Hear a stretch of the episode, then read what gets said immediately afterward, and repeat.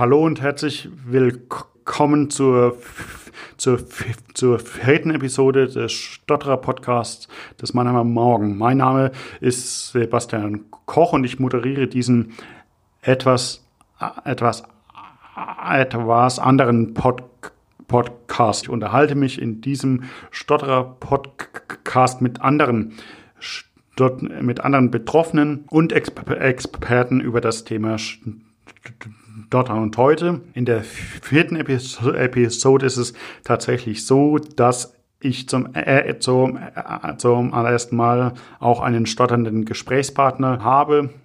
Nach, nachdem in der dritten Episode noch mein Kollege Thorsten Gerd Kemper die, die Antworten eines stotternden Anfang 20-Jährigen vorgelesen hat, scheint wir heute also tatsächlich erstmal zwei Stotterer. Malte Spitz ist 1984 geboren und stottert seit seiner Kindheit.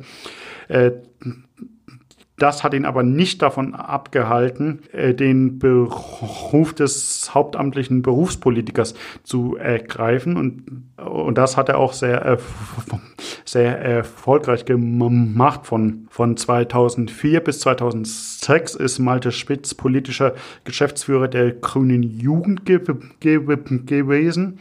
Und ab 2000, äh, ab 2006 äh, mit damals erst 22 Jahren war, war Schmitz als Beisitzer Mitglied im Bundesvorstand der Partei Bündnis 90 die, die, die Grünen. 2013 hatte er versucht, den Sprung in den deutschen, in den deutschen Bundestag zu zu schaffen, was ihm aber nicht gelang.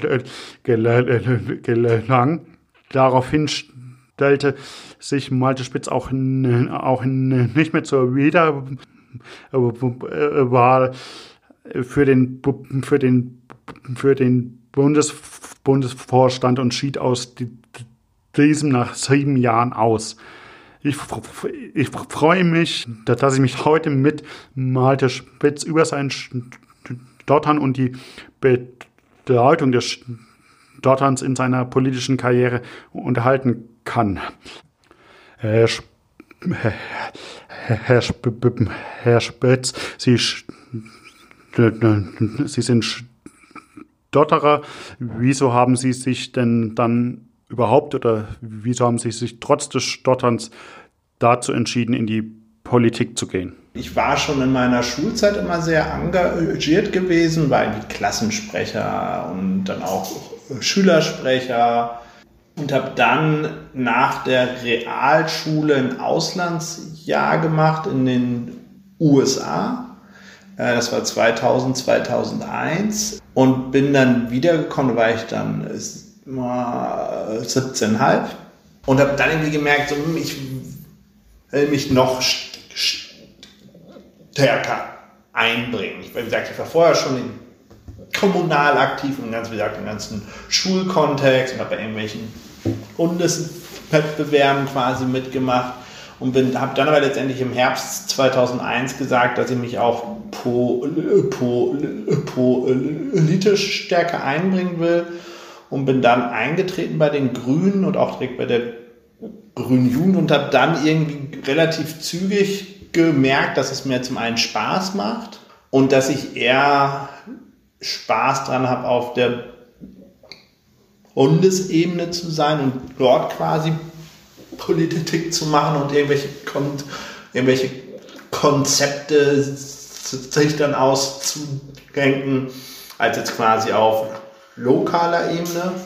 Genau, und bin dann relativ zügig über die grüne Jugend letztendlich reingekommen über den Jugendverband der Grünen. Ähm, und habe dann zwei, nachdem ich dann drei Jahre im Bundesvorstand war der Grünen Jugend, habe da den Wahlkampf geleitet 2005 2005 und sowas. Bin dann 2006 in den Parteivorstand reingewählt worden. Das ist quasi ein Hauptamt bei den Grünen. Wir haben einen relativ kleinen Parteivorstand, also Bundesvorstand. War dann halt irgendwie, wie gesagt, schon mit 22 letztendlich äh, hauptamtlich in der Politik und es hat einfach, also es war zum einen was so eine, so eine Überzeugung, dass einfach was ist, wo ich mich mit identifizieren kann, mit den ganzen Fragestellungen, wozu ich da arbeite. Es hat auch wirklich Spaß gemacht. Es war noch dieses Ausprobieren, was man jetzt macht mit irgendwie 2022. So die anderen machen seit im Studium oder Ausbildung, ich weiß nicht was. Und ich habe mich halt in der Politik gemacht. Genau, und bin dann letztendlich ja einige Jahre in der Politik geblieben, hauptamtlich. Jetzt ja nur noch ehrenamtlich. Alles, was ist, weil ich glaube, dass sich Menschen einbringen sollten. Sie sollten für ihre Überzeugung eintreten, äh, sollten dafür streiten, was ihnen wichtig ist. Und ich habe mir halt dafür den Weg der Politik ausgesucht. Ja, das kann ich verstehen. Wenn ich jetzt aber mal an meine Kindheit oder an meine Jugend zurück erinnere, äh, dann hat für mich der Beruf, der Beruf des Politikers immer das bedeutet, dass man über, über, dass man über gute Reden und ja, herausragende Rhetorik, wenn ich das so sagen darf, äh, politische Inhalte vermitteln kann und die, äh, die, die, und die öffentliche Meinung bilden kann. Haben Sie als Kind auch dieses Bild dieser starken Rhetorik äh, gehabt, die ein Politiker haben muss? Und wieso sind Sie trotzdem in die Politik gegangen? Haben Sie sich über das Stottern als Handicap in der, in der, in der Politik jemals Gedanken gemacht? Ja, also habe ich mir den Politiker immer als den großen Redner oder die große Rednerin vorgestellt, weiß ich gar nicht. Ich glaube, das war nie so meine Vorstellung von einem Politiker. Klar bekommt man das irgendwie mit und ist man ja selber auch begeistert, wenn jemand spannend reden kann, wenn man, wenn man in den Bann, ge, Bann gerissen wird. Aber ich glaube, dass das nicht die Politik ausmacht. Also ich sag mal, nur gute Reden halten, glaube ich, ist was, was einen vielleicht in die Politik erstmal hochbringt, aber um dann wirklich auch bleiben zu können, um halt auch wirklich Einfluss zu haben, langfristig muss man halt einfach in der einen oder anderen Form Konzeption, nenne ich es jetzt einfach mal, arbeiten. Also muss sich einfach mit den, ähm, mit den Menschen sprechen, mit den pro, Problem auseinandersetzen, überlegen, was können angebrachte Lösungen sein. Und obwohl ich eigentlich die ganze Zeit, mein ganzes Leben, so ab irgendwie dem vierten, fünften Lebensjahr am, am Stottern war, war das nie was, was mich so stark eingeschränkt hat, dass ich gesagt habe, davon mache ich etwas abhängig. Es war jetzt nie so, das haben mir vielleicht auch meine Eltern mitgegeben oder meine Freunde oder vielleicht auch einfach, weil ich halt so ein Typ bin, der gesagt hat, ja, das ist etwas, wo, wo mit ich leben muss.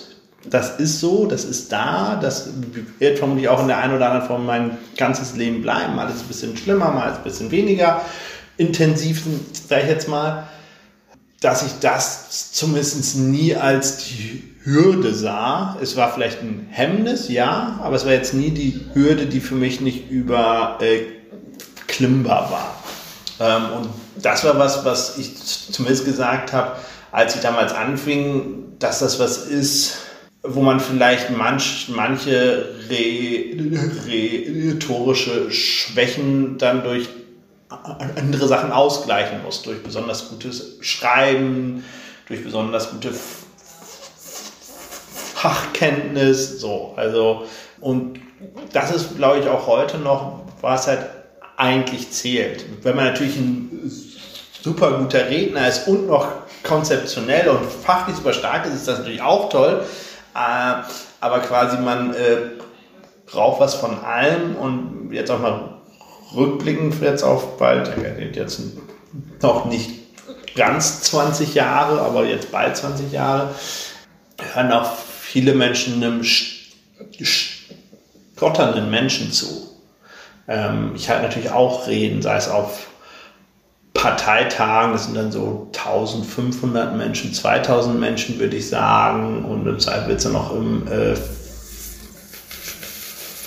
Fernsehen übertragen.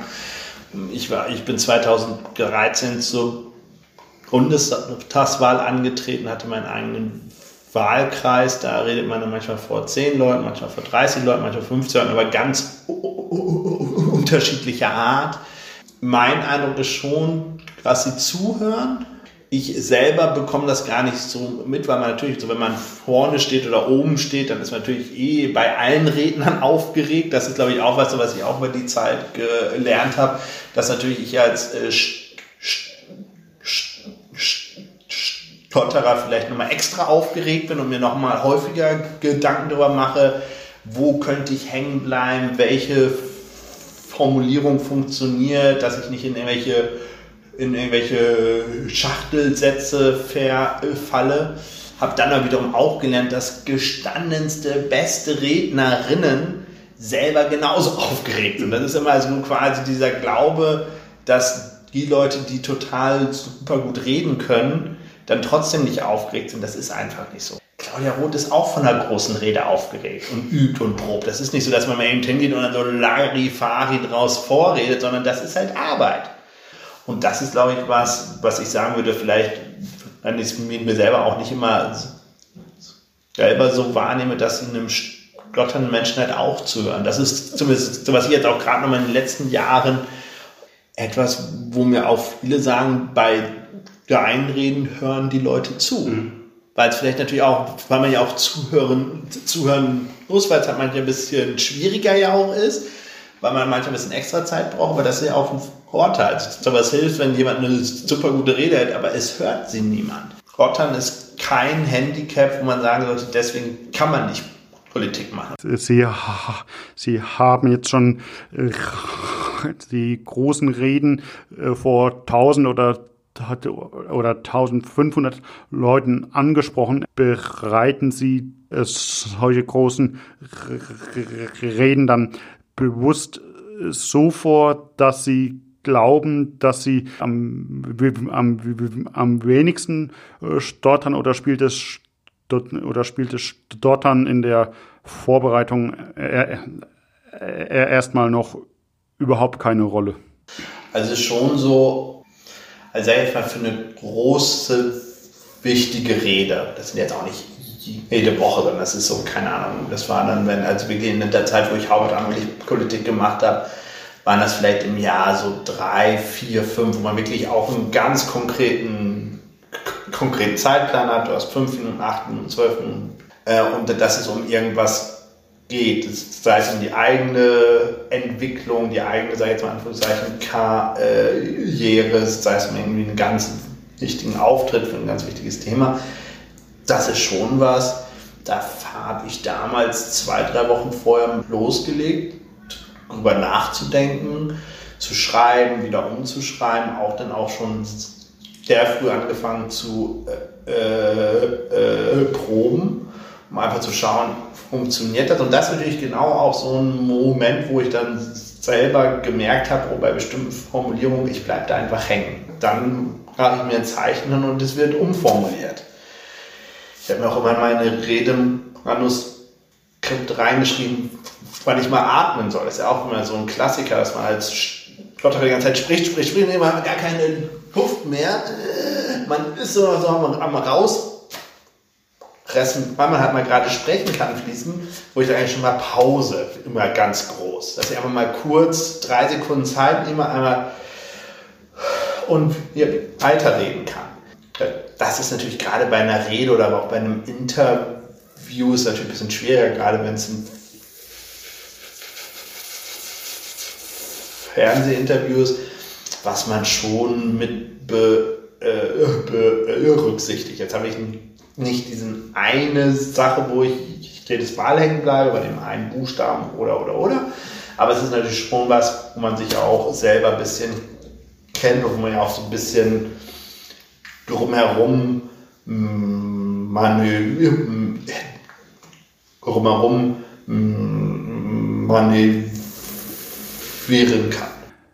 Ebenfalls, wenn man äh, an den Alltag eines, eines, eines Berufspolitikers denkt, dann hat man im, im, im Kopf, dass die Redezeit nur sehr begrenzt ist. Wir, wir kennen alle Wolfgang Schäuble oder Norbert Lammert, die äh, als Bundestagspräsidenten ihre Redner darauf hinweisen, dass ihre Redezeit demnächst endet. Auch auf Parteitagen hat man Redezeiten.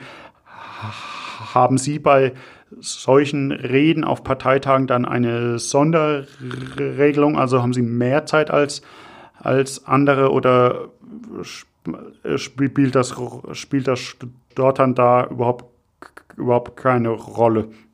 Ich habe da leider keine extra Wurst bekommen. Ähm, wenn drei Minuten Redezeit waren, waren es drei Minuten. Ich würde schon sagen, dass man vielleicht manchmal ein bisschen Auge zugerückt hat. Also es ist ja eh so, es wird ja selbst, wenn man die Redezeit über, überschreitet, wird ja nicht sofort das, das, das Mikrofon abgedreht, aber darauf hingewiesen, bitte kommt zum Schluss oder es leuchtet irgendwie ein rotes Lämpchen auf.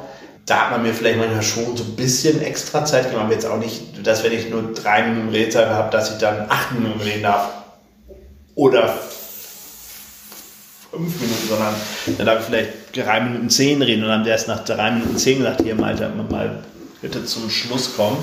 Ähm, fand ich aber auch gar nicht so schlimm, ähm, weil ich natürlich selber wusste für mich ungefähr, wie viele Zeichen war bei mir mal die Einheit, so wie viele Zeichen ich hinbekomme in einer Minute. Das ist bei mir, sag jetzt mal, wenn ich so eine Rede schreibe, circa, circa 700 Zeichen, wo ich schon vorher mit ungefähr kalkulieren konnte, wenn ich weiß, okay, ich brauche ein bisschen Zeit, um reinzukommen, ich werde ein paar Mal hängen bleiben, dass das so ungefähr klappt. Dann hat man ja immer die Hoffnung, dass die Rede super funktioniert und dass die Leute ja eh zwischendurch klatschen, da braucht man nie extra Zeit. Das ist natürlich was, da würde ich sagen, hat schon nicht ein regulärer Redner, schafft nicht 700 Zeichen, sondern 900 Zeichen, 1000 Zeichen. Das ist natürlich dann schon schwierig, weil man vielleicht nicht so viel in seiner Redezeit sagen kann an Inhalten, wie man es vielleicht will oder wie es andere machen könnten. Ähm, aber das ist was, damit, damit quasi muss man halt umgehen, wo andere Leute drei, drei Sätze für brauchen, braucht man halt dann nur zwei vielleicht. Das ist ja auch eine, ist ja auch etwas, auf den Punkt zu kommen, ist ja auch eine Fähigkeit, die ich jetzt gar nicht so, so schlimm finde. Aber wie gesagt, dass ich da irgendwie einen extra Bonus bekommen habe, eigentlich nie. Gibt es äh, in Ihrem Leben Situationen, in denen Sie stärker stottern als in anderen Situationen? Und wenn ja, welche Situationen sind es und was machen Sie dagegen? Es gibt nicht die eine Situation, wo ich irgendwie sage, okay, da klappt es nie flüssig. Ähm, es gibt schon natürlich so ein paar Faktoren. Das eine ist Ausgeschlafenheit, also diese Frage körperliche Fitness, Müdigkeit. Deswegen ist das natürlich schon so ein Faktor immer, wo ich halt auch darauf achte, dass ich dann nicht irgendwie, keine Ahnung, eine halbe Stunde vorher noch irgendwie ungesund irgendwelche Speisen esse oder dass ich irgendwie am Abend vorher nur, nur, nur zwei Stunden Schlaf kriege, so. Und klar sind diese spontanen Situationen, hektische Situationen natürlich auch Klassiker, wo man irgendwie aufgeregt ist und Aufregung führt dann zu einer gewissen Hektik und Hektik führt zu Stottern und so. Aber ich habe eigentlich immer versucht, im Alltag alle Situationen erstmal so zu meistern. Also weil zum Beispiel, wenn ich zum Beispiel Radiointerviews gebe und es ist, es ist nicht zwingend, dass es live sein muss, dann mache ich häufig eine Aufzeichnung. Aber das ist es halt auch, glaube ich. Ich, ich, ich, ich glaube, dass jedem Stotterer mal negative Erfahrungen mit dem Dottern ähm, begegnet sind. Haben Sie auch solche negativen Erfahrungen gem gem gemacht? Und wenn ja, wie, wie haben sich diese negativen Erfahrungen geäußert? Ich glaube, negative Erfahrungen macht man natürlich regelmäßig. Das zähle ich nicht oder ich werde es vielleicht vielleicht auch am Ausblenden.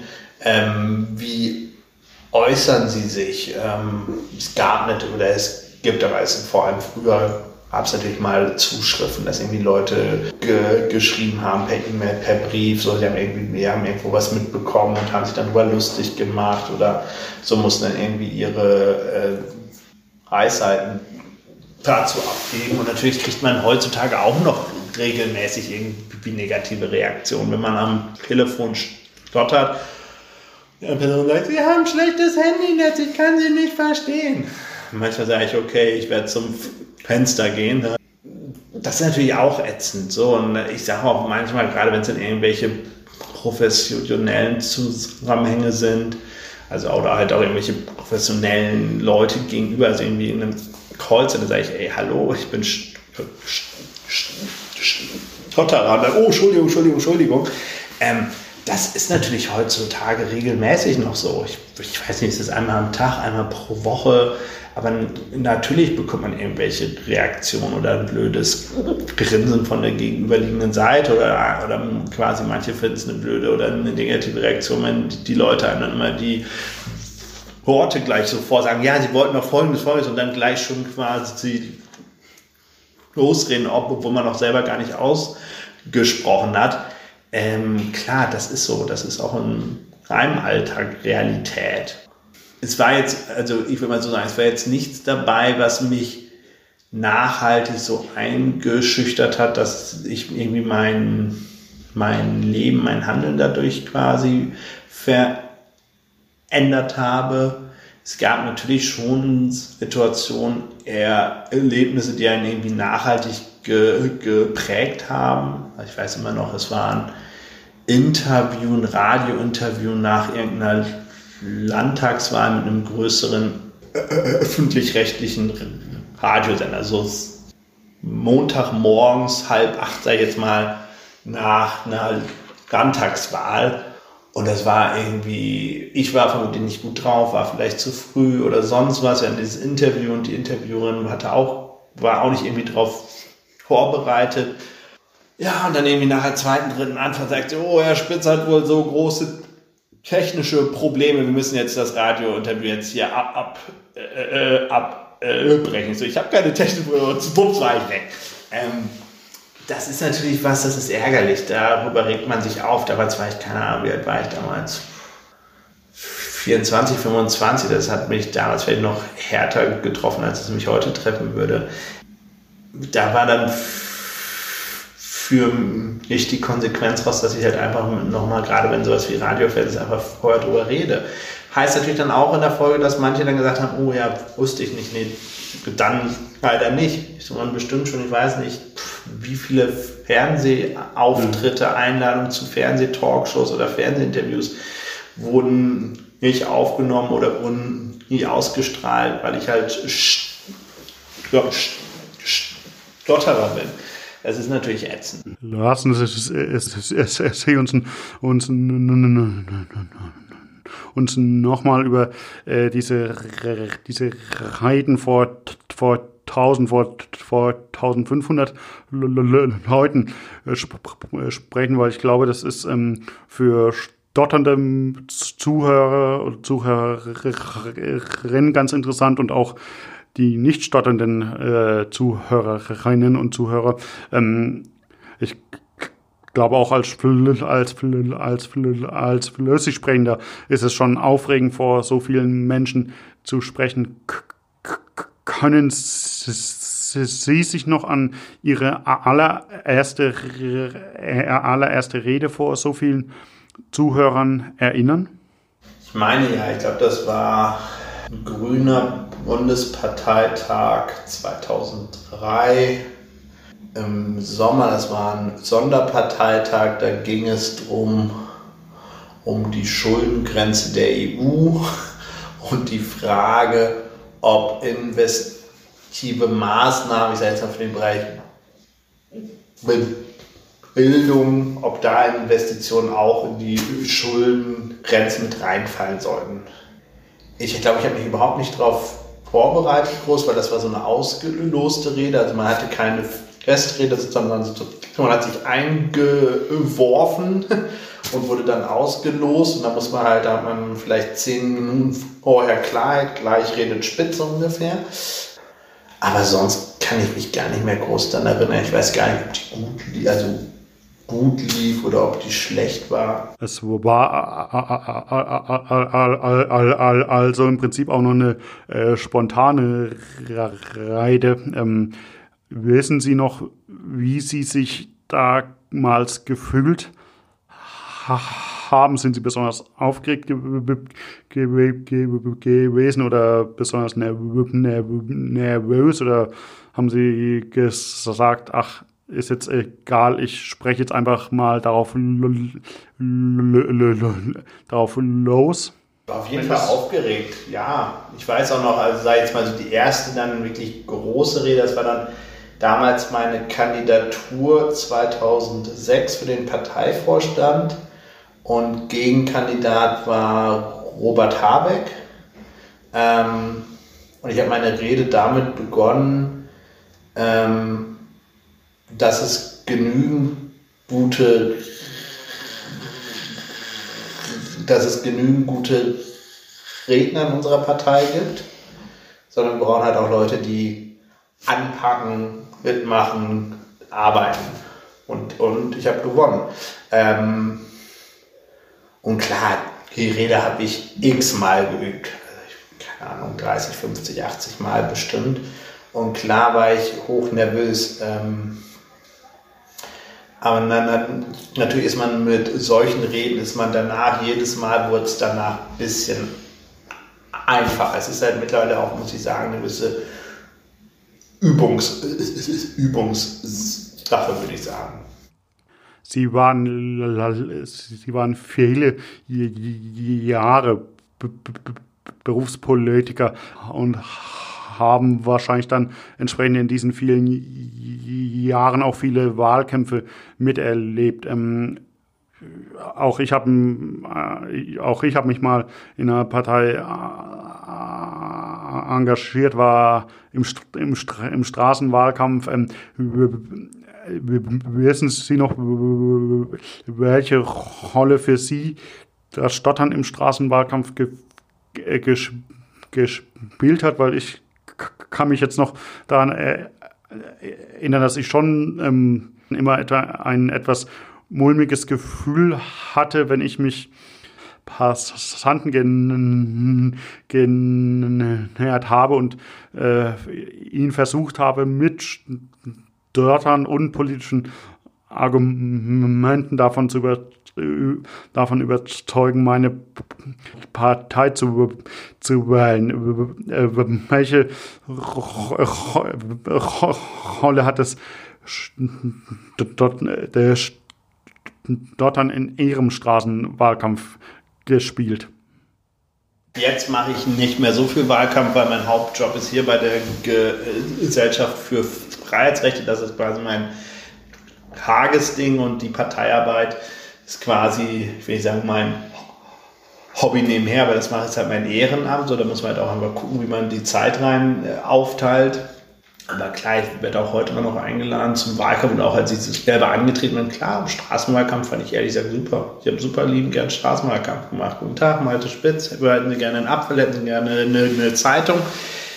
Das ist wirklich was, wenn ich jetzt auch mal drüber nachdenke, äh, dafür, dass man wirklich aktiv auf ganz fremde Leute zugehen muss und deren der quasi ist ja eh so ist, wenn viele Leute irgendwie in einer, in einer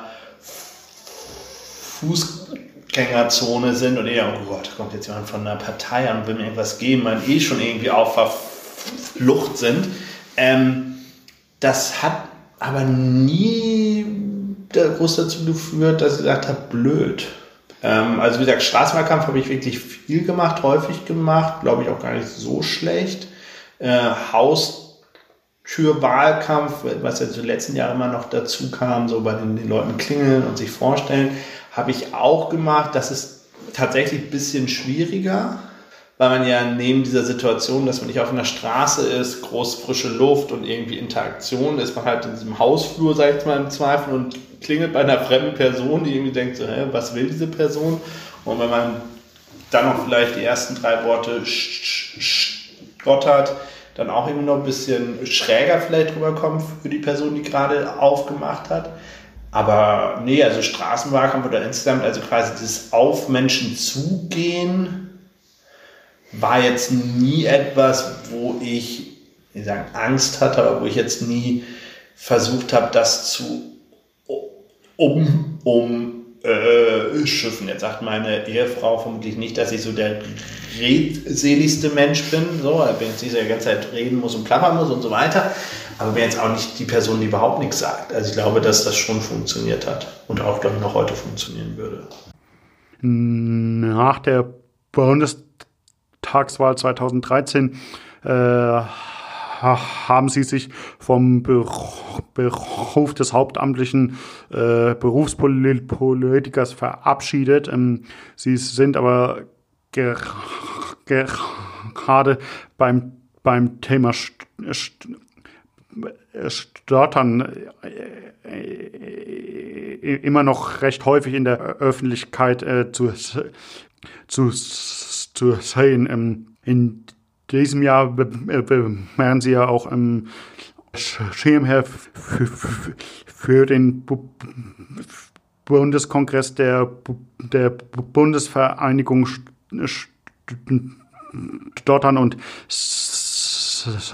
und Selbsthilfe in Dortmund gewesen, der, der, der Kongress ist dann natürlich wegen Corona auch abgesagt abgesagt, abgesagt worden. Ähm, hören Sie jetzt aber mal auf, auf, auf, auf Ihre inzwischen schon recht erf erfahrene Stotterer-Karriere zurückblicken. Wie hat sich das Bild von Stotternden in der äh, Öffentlichkeit im, im Laufe der, der, der Jahre Ihrer Meinung nach verändert? Ich glaube leider nicht allzu viel verändert. Ich habe zum Beispiel selber auch erst angefangen, wirklich öffentlicher über meinen Stottern zu sprechen. Klar, man hört, dass man, sag mal, Lied Aber wirklich darüber zu reden, war tatsächlich erst, als es ganz viele Anfragen gab, damals rund um den Film The King's Speech. Und damals habe ich mich dann dazu entschieden, okay, ich sag mal, spreche darüber, weil es gibt diesen, es gibt diesen Informationsbedarf, in Anführungszeichen.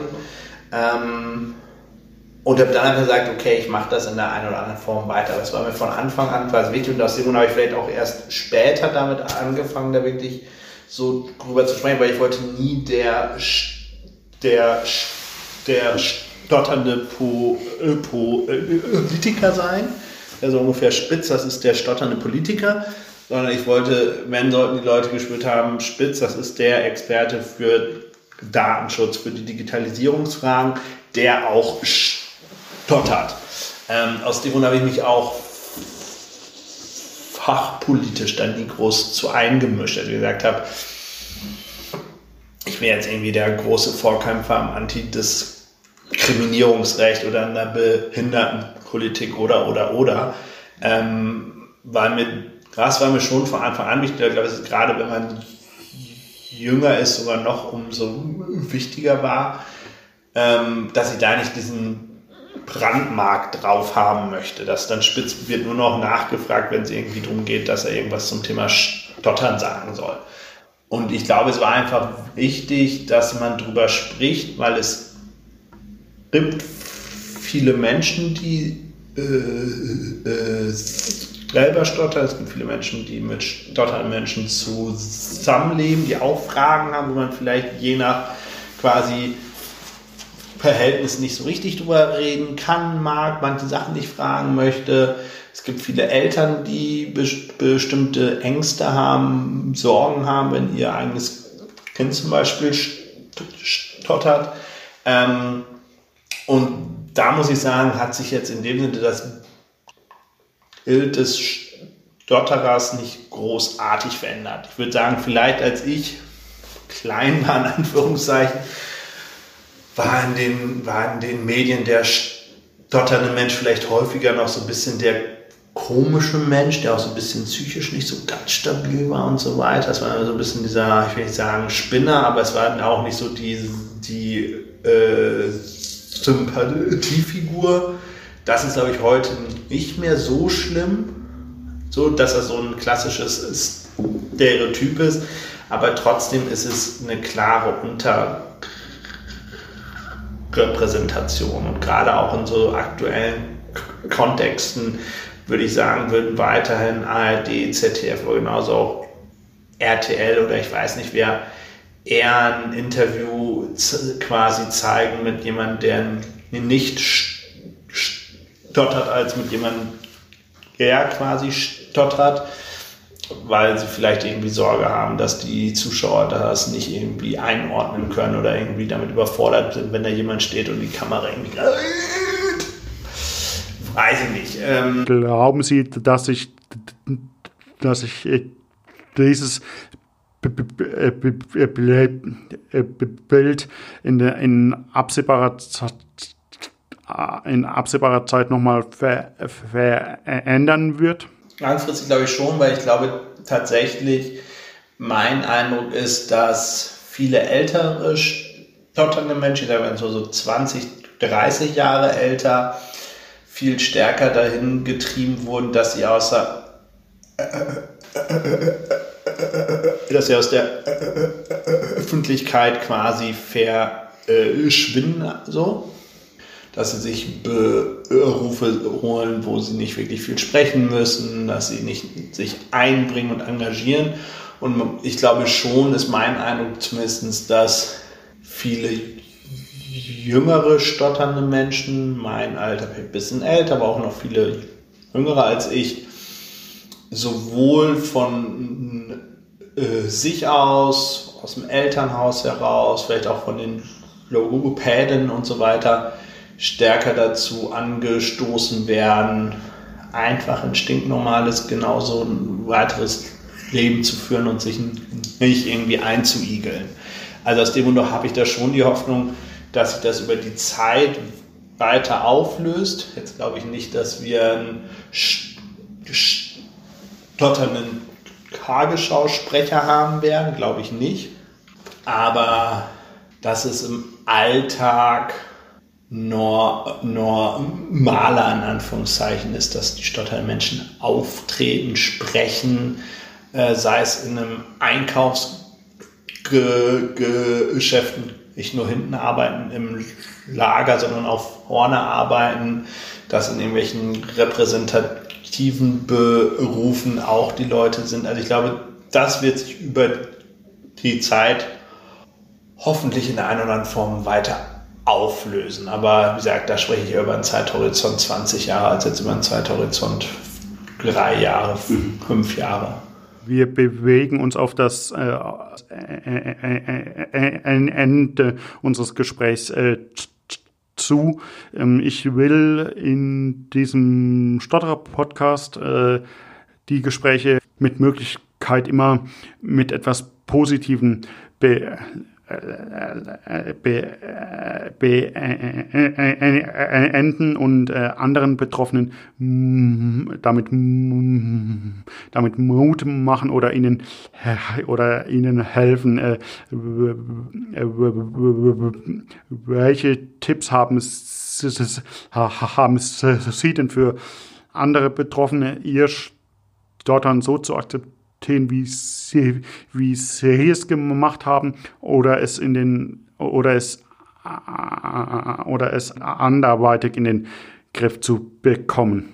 ich würde eigentlich eher den Aufruf starten, dass die stotternden Menschen sich einbringen sollen, dass sie, was ich ja selber auch weiß und vermutlich für viele einfach eine große Überwindung ist und auch viel, viel Mut bedeutet, aufzustehen und zu sprechen, sich für die Anliegen, die einem wichtig sind, sich dafür halt auch eins, eins einzubringen, sei es vor Ort, sei es in der Partei, sei es im Sportverein, sei es ich weiß nicht wo, dass das nicht dieses Exotische ist, da gibt es irgendwie stotternde Menschen, ich habe da mal was gehört, dass der das ist oder nicht ist, sondern dass das einfach im Alltag an allen Stellen vorkommt und damit man vielleicht auch ein bisschen zur Normalität beiträgt. Und ich glaube, wenn dieser permanente Druck, den man ja spürt als Stotterer, dass man flüssig sprechen ja muss eigentlich, dass wenn dieser Druck durch so eine gewisse Normalität vielleicht ein bisschen absinkt, dass das dazu dann halt auch führt, dass es für die Stotterer angenehmer ist, weil sie halt vielleicht nicht mehr diesen permanenten Geruch verspüren. Ja, und das Stottern, manche Menschen haben mit bestimmten Therapieansätzen total viel eher, eher Erfolg und kommen damit gut klar. Andere äh, haben einen anderen Weg. Ich glaube, das ist auch was sehr Individuelles, weil es gibt halt nicht die, den einen Lösungsweg. Aber äh, jetzt mal losgelöst, wie man, wie man, äh, sei jetzt mal selber sein Stottern sieht und empfindet. Manche finden das ganz schlimm, andere kommen damit irgendwie besser klar. Würde ich trotzdem sagen, dass man versuchen sollte, davon nicht sein ganzes Leben leiden zu lassen, sondern gerade eher das Gegenteil zu wählen und sagen, okay, wo kann ich sprechen? Wo kann ich mir Gehör verschaffen? Natürlich muss man sagen, gerade in Zeiten der Digitalisierung ist es total super, weil es nicht mehr alles nur sprachlich ist, weil natürlich jetzt über diese blöden Sprach Sprachassistenten auch nicht funktionieren als Stotterer, aber das ist ein ganz anderes Thema. Ähm, nein, aber dass man sich da wirklich äh, vornimmt und schaut, wo kann ich mich einbringen in die Gesellschaft, wo kann ich mich engagieren? Und wo, wo, kann ich auftreten und halt dadurch auch viel mehr Menschen sagen, okay, es gibt halt stotternde Menschen, ob das 800.000, ob das 500.000, ob das 200.000, ob das über eine Million ist, ja ganz egal. Es gibt sie ja. Äh, und sie sollten wahrnehmbar sein, aber sie sollten nicht nur wahrnehmbar sein als quasi Stotterer, sondern als stotternde Menschen, die aber eigentlich eintreten für Klimaschutz, für Bürgerrechte, für ich weiß nicht was, für ihre Herzensanliegen vor Ort, wo auch immer. Und das ist was, was ich mir stärker wünschen würde und was ich jedem nur empfehlen kann, weil man damit vielleicht auch die eine oder andere Frustration, die man natürlich als stotternder Mensch manchmal verspürt, weil es irgendwelche blöden Reaktionen gibt, negatives Feedback oder ähnliches, dass dadurch vielleicht nochmal in der einen oder anderen Form besser ausgeglichen werden kann. Inwiefern ist auch die Politik dabei gefragt, die Stellung und die Akzeptanz von Stottern in der Öffentlichkeit zu, zu, zu fördern? Die Politik hat da hat da vermutlich auch eine Aufgabe, ja. Also sie hat eine Aufgabe, dass stotternde Menschen nicht ausgestoßen werden, also im Bereich des, Diskriminierungsrechts. Man kann sich natürlich schon darüber diskutieren, ob Stotterer auch im Zweifel einen bestimmten Status an Behinderung erhalten sollten, weil es natürlich den Alltag behindert, wenn man jetzt mal davon ausgeht, dass man dadurch Einschränkungen erlebt. Ähm, ja, es sollten vielleicht auch mehr Menschen als Stotterer in der Politik wahrnehmbar sein, hörbar sein, wenn man so sagen möchte. Ähm, aber ich glaube, es ist nicht eine klassische politische Aufgabe, sondern es ist eher eine gesellschaftliche Aufgabe, wo die Politik hier und da unterstützen kann. Aber es jetzt auch nichts bringt, wenn die Bundesregierung jetzt jedes Jahr zum, zum Jahr des Stotterers ausruft, so ungefähr. Ähm, sondern ich glaube, das ist was, wo wir als Gesellschaft insgesamt mit lernen müssen. Und wenn man jetzt äh, gerade in der heutigen Zeit auch mal positive Aspekte an den USA sehen möchte, auch wenn die Situation da gerade mit dem US-Präsidenten mehr als kompliziert und schwierig ist, muss ich trotzdem sagen, dass mein Highschool-Jahr dort auch einfach gezeigt hat, und das war jetzt auch schon vor echt vielen Jahren, wie normal eine Gesellschaft mit diesem Anderssein umgehen kann. Nämlich als nichts Besonderes. Es könnte erst sein, dass tatsächlich im, im Januar mit Joe Biden ein, ein, ein Stotternder sogar als neuer amerikanischer Präsident vereidigt wird. Genau.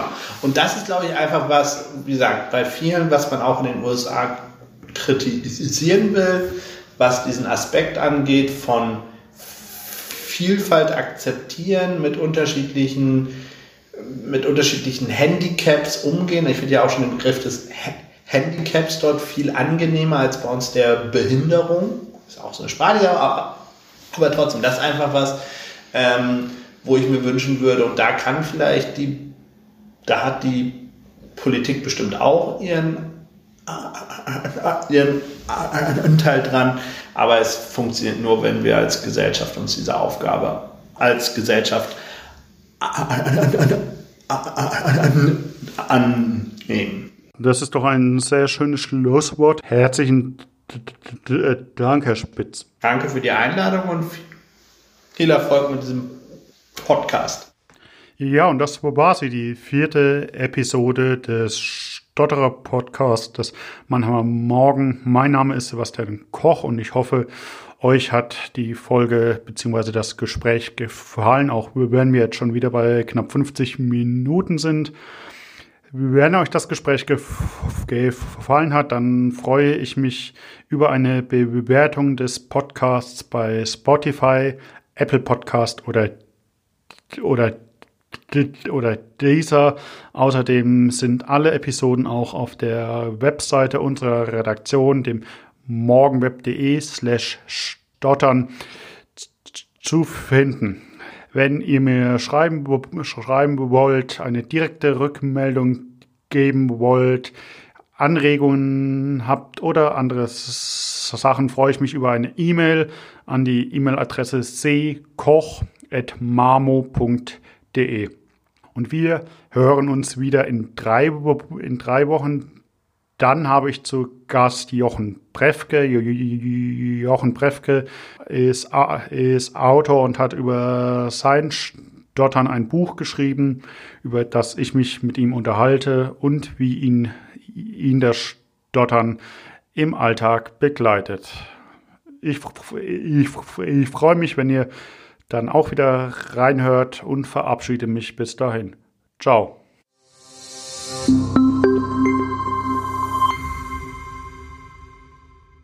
Ein Podcast des Mannheimer Morgen.